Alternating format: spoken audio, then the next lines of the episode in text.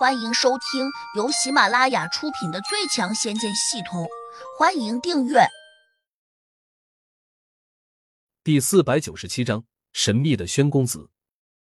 土地老头冷笑道：“我实话告诉你，胡真人并不是杜玉儿的哥哥，他俩郎才女貌，才是天生一对。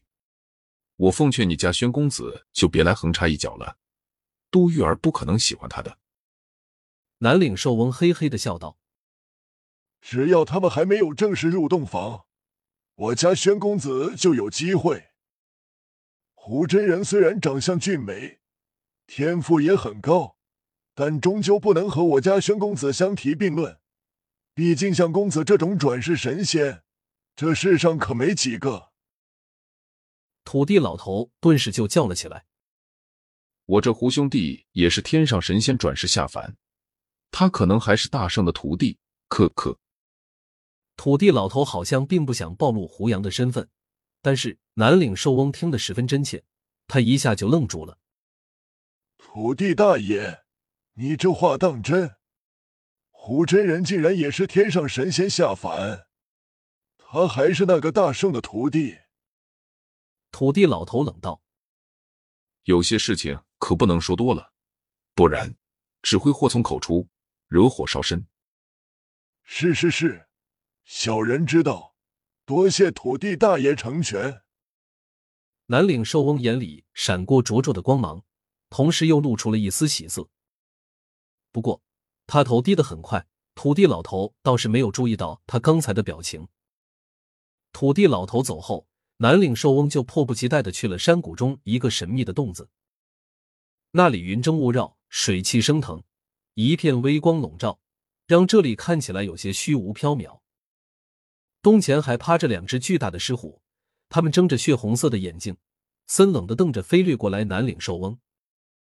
南岭兽翁一见到这两只狮虎，身体不免就打起了哆嗦，然后他对着两个畜生居然深深的鞠躬，嘴里还在客气的念叨：“两位狮虎大爷，我有急事禀报宣公子。”还请通融一下。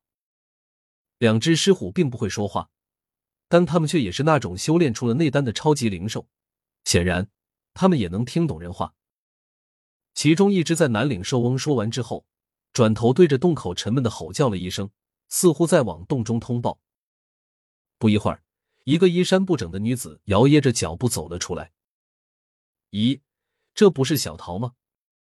他见到南岭兽翁时。丝毫不觉得尴尬，还大大咧咧的问：“寿翁，你今天急着来找宣公子，有什么事吗？”南岭寿翁已经看出来了，小桃可能在里面和宣公子做了什么缠绵的事情，但他却假装不知道，脸上的笑容虽然很假，但还是十分客气。当然有急事，我必须当面向宣公子禀报。小桃，麻烦你问问宣公子，有没有空。顿顿，他似担心小桃不愿意，竟又提高声音说：“这事儿和杜玉儿有关。”小桃一怔，正想回话，这时洞中传来一个有些沙哑的声音：“寿翁，你进来吧。”这声音还有些冷漠，南岭寿翁不禁微微一颤，有点紧张。不过他还是深深的鞠躬，抬手抱拳，称了声谢。他走进洞子后。里面雾气更浓，如同冬季早晨凡间的大雾天，几乎伸手不见五指。这洞中遍布着各种法术和机关，且还禁止神识游动。所说这地方非常古怪，就连土地老头也没法从地下冒出来。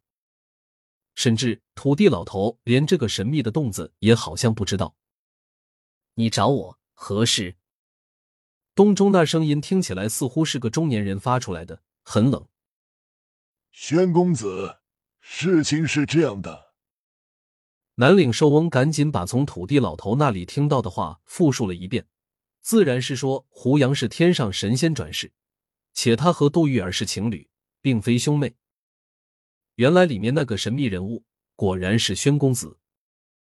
他冷哼了一声：“我早就知道姓胡的和杜玉儿不是兄妹，那又如何？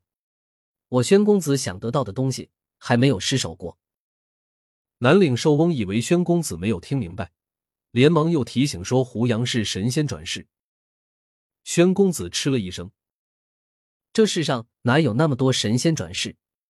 寿翁，这是土地老头骗你的，可能想阻止你去找杜玉儿和这姓胡的。”南岭寿翁只觉得心里一凉。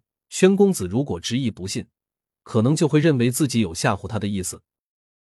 他要是生气起来，恐怕轻则一顿痛骂，重则又会拿金条抽打。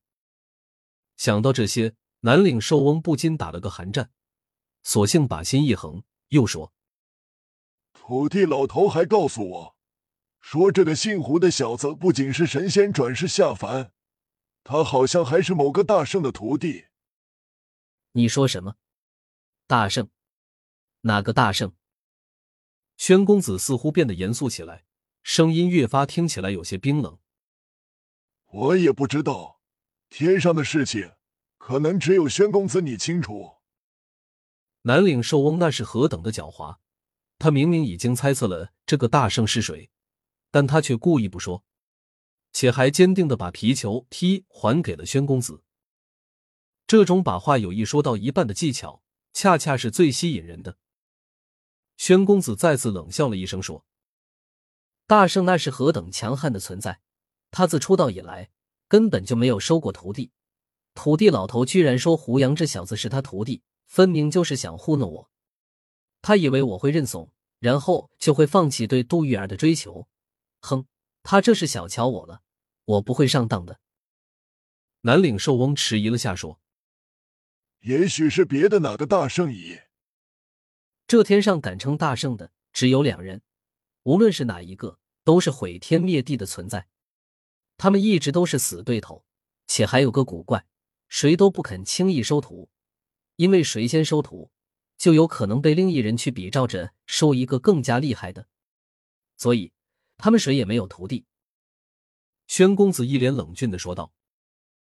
南岭寿翁心里却不以为然，小心翼翼的说：“也许他们会暗中收徒，这也是有可能的事吧。”宣公子沉声道：“这种可能性很小，像他们那样的大人物，哪怕谁和他们走得近一点。”也极易引起众人的关注，所以没有谁能够暗中收徒而不被别人发现。